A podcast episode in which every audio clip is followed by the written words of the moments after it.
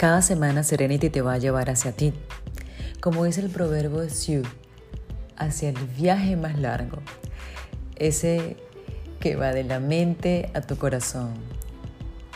Y sonrío porque es que somos expertos en no querer conocernos, en ocultarnos, en tapar aquello que negamos de nosotros mismos.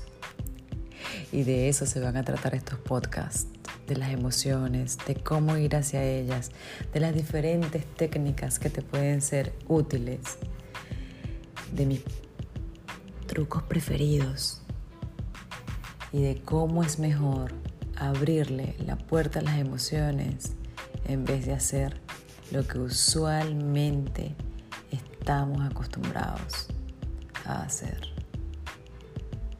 Negarle.